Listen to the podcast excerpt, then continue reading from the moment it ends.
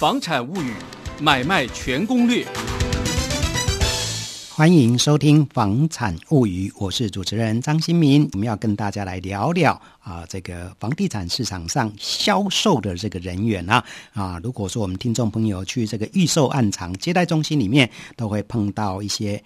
美丽漂亮哦，这样的一个光鲜亮丽的这种销售小姐，在市场上叫他们做所谓的跑单小姐。那过去呢，在房地产市场上曾经有过一个跑单小姐的这样的一个啊。非常经典的呃，这个团体呢，叫做十二金钗哦。那这个跟我们现在的一些啊、呃、年轻的这种所谓的啊、呃、这个啊、呃、合唱团体，好像有一点类似。那时候他们也是风光一时哦。那到底十二金钗是怎么来的？我们来请我们这个资深的媒体人苏玉珠来跟我们聊聊十二金钗是怎么来的。哎，玉珠好，好，张新明好，嗯啊，这就是很感慨啊。其实十二金钗是。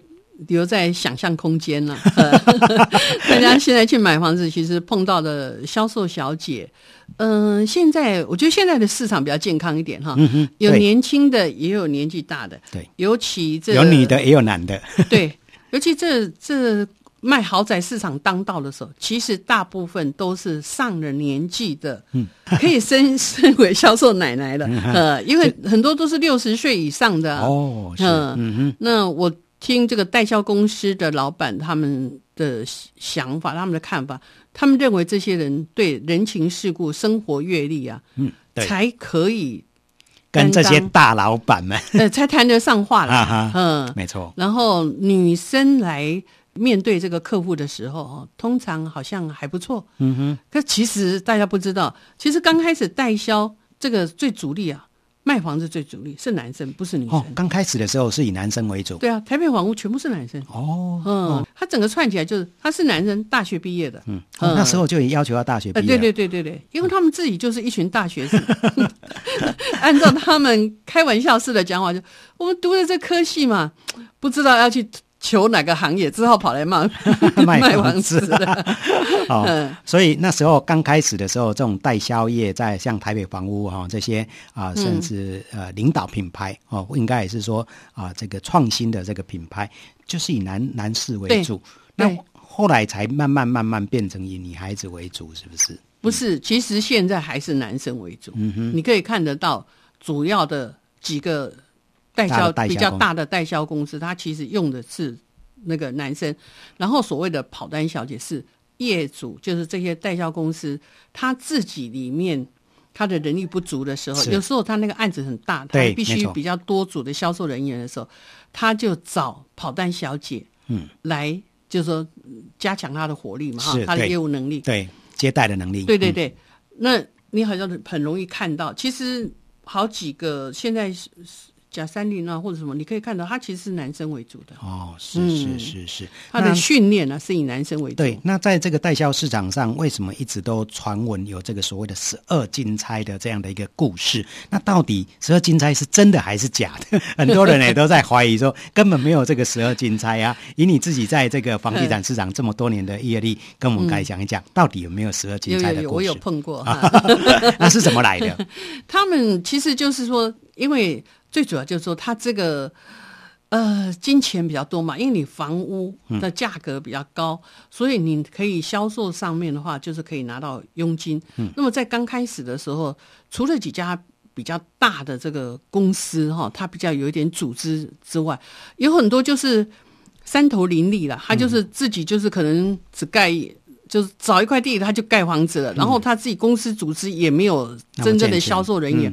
那其实他就找一个广告写一写，然后但是他没有人卖呀、啊，嗯、那就很自然的有些呃，这怎么讲？应该就是他也很聪明，然后口条很好，然后在面对客户的时候，这在销售上面，我想各行各业都一样，呃，喜欢用比较年轻的。然后比较可以具有说服力，因为颜值高，自然就颜值高，没错，就是这两个字。呃、对，嗯。然后那是一个案子，那是永和嘛，哈。嗯，那时候的永和镇长不是市长哦，那是镇长。嗯，永和镇长的有一个案子，龙凤大厦。他要卖的时候呢，他就在现场那个接待中心，哦，那就开始要要开工要卖啊，嗯，然后就是他当天呢，公开就请他们哎，请他们穿上旗袍，哦、红色的旗袍，我还看过那张照片，大红色的旗袍，对对对，在舞台上一字排开，对。那这个联合报的记者就跟他写了十二金钗啊，真的、啊、对。后来这个十二金钗，他们的确是有去组织的一个公司。哦，嗯、是啊，嗯，就是用那个那个天使的那个英文名字，Angels，哎，哦、安吉斯，对，对，就叫安吉斯，嗯嗯。但是他们后来，嗯，因为这种业务，他们做了好几个，接了好几个成功的案例，是。听说包括像那个康宁华夏啦哈，这都比较早期的哈。万代福大厦，嗯、这个也是很具有代表性的哈，在这个仁爱圆环圆环对，这个案子，这个案子可以讲一下。嗯、这案子其实是有故事。嗯哼，你知道，其实，在那圆环那么多栋，对，这个案子呢是统一集团的啊，呃，台南的，是哦，呃，对。然后他们另外成立一个。建设公司名字，嗯，然后呢，这个案子是比图来的，比图来的，哎，那时候私人对。私人的这种业者哪有去比图啊？对呀，我说要哪一个就哪一个了，对啊，对对对，而且就是我可以拼命，那需要，而且你知道来比图有多少？十七个，嗯哼，哦啊，这真的竞争激烈，对。对对对对，嗯，这个是有根据的，嗯哼，然后如果有心的话，你站在那个地方，站在仁爱圆环，仁爱跟敦南的那个圆环。你仔细看，我觉得他会得奖还是有道理的。你看他那个随着圆环，他那个水平带的那个，嗯哼，他为什么会让你觉得不起眼、不好看？就、嗯、是他脸上长满了疮疤，就那个，因为那个时候都是分割成比较小的平数嘛，单位。嗯、单位你看每一家那个。冷气，对，以前那个窗型的冷气，这凸出来东一个西一个，很丑嘛。对，没错，对。所以你看不出它很漂亮的地方，其实它很漂亮。原来的颜值是不错的，只是因为被后来加工了，做装了很多这些。你看它那个拉拉那个水平的那个带，嗯，它跟它旁边那一栋那个银行那个李祖原设计的那个，嗯，我就觉得它那个带状。我还是觉得它万年比较漂亮。可是现在已经过了这么多年哈、哦，很多人就觉得说仁爱圆环现在最丑的就是大概万代福大。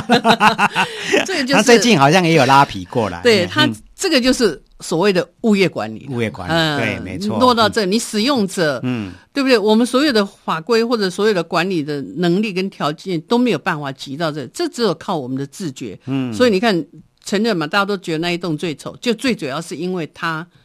它那些外观，对，嗯，各自长出来，我都觉得像脸上长满了那个脏脏的，对对对对对。哎，所以这个十二金钗后来他们成立了这个安吉斯不动产服务公司哈，就从英文 Angels 啊的翻译翻译来的。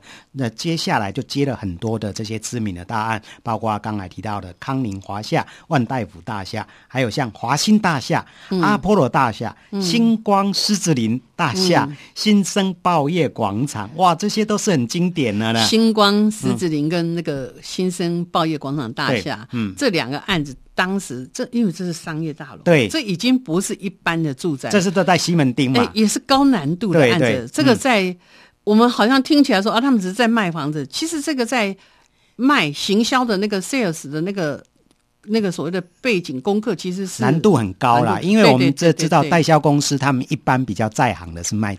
呃，那个住宅产品，住宅产品他们是最在行。那如果说是这种商办，那个难度就高了；商场那个难度更更高哈。所以那 Angels 这个是呃安吉斯这个不动产服务公司，他们不只接那个所谓的啊住宅的产品，他们也接这种商办的哈、哦，还有这种商场的。哇，这个真的是挑战高难度。那阿帕罗大厦，我记得之前我们的那个苏一珠也写过一篇文章，嗯、形容这一栋大楼嘛哈，因为它是算是东区蛮具有代表性的一个经典建筑，其实那个也是宏泰，嗯，哎，早期很想做一个自己立下名号的那个，哎，对对对，嗯哼，嗯，对，所以这个阿帕罗大厦当时也是在东区是赫赫有名的哈。好，那狮子林刚才提到了哈，这个是在西门町。那新生包业广场哦，现在已经变成呃，这个被那个海霸王这个集团买下来了哈。我记得他也曾经荒废了一段时间。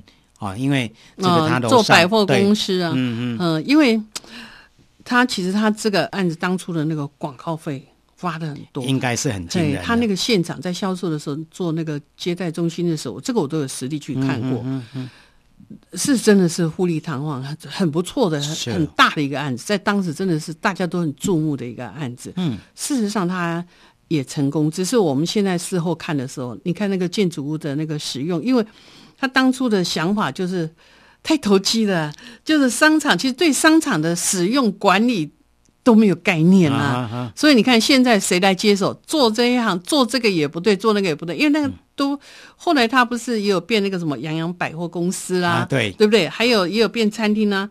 我那时候都曾经去过，我以前也去过那边养茶过啊。对呀、啊，呃，你会觉得它的动线呢、啊，或什么就是不太对，嗯嗯、呃，就是因为它没有设定好，嗯，呃、那只说那些商业地段就一定要做着，就跟这，我都觉得。那个已经不是只是平面的，就是一楼的平面，它是垂直立体的那个嗯，嗯，嗯商场空间的。是是是，所以这个安吉斯不动产服务公司后来在市场上也消失了，因为他们那以前做了过那么多的大案子，嗯，应该也赚很多钱啊，为什么就这样？悄悄的就不见了，这就留下一些尾巴的故事，让大家去想象。对，对呀、啊，所以在市场上到现在都一直流传的这个十二金钗的故事。我所知道的有一些故事的尾声结尾并不太好，哦、不是我们想象中的美好的 ending，happy ending。不是，对，真的是有时候啊，呃，从一些代销业的这个兴衰，也可以看出房地产的起起落落了。哦、嗯，好，这个是我们跟大家来介绍的，哎，传说中的十二金钗的故事哦，分享给大家，谢谢收听。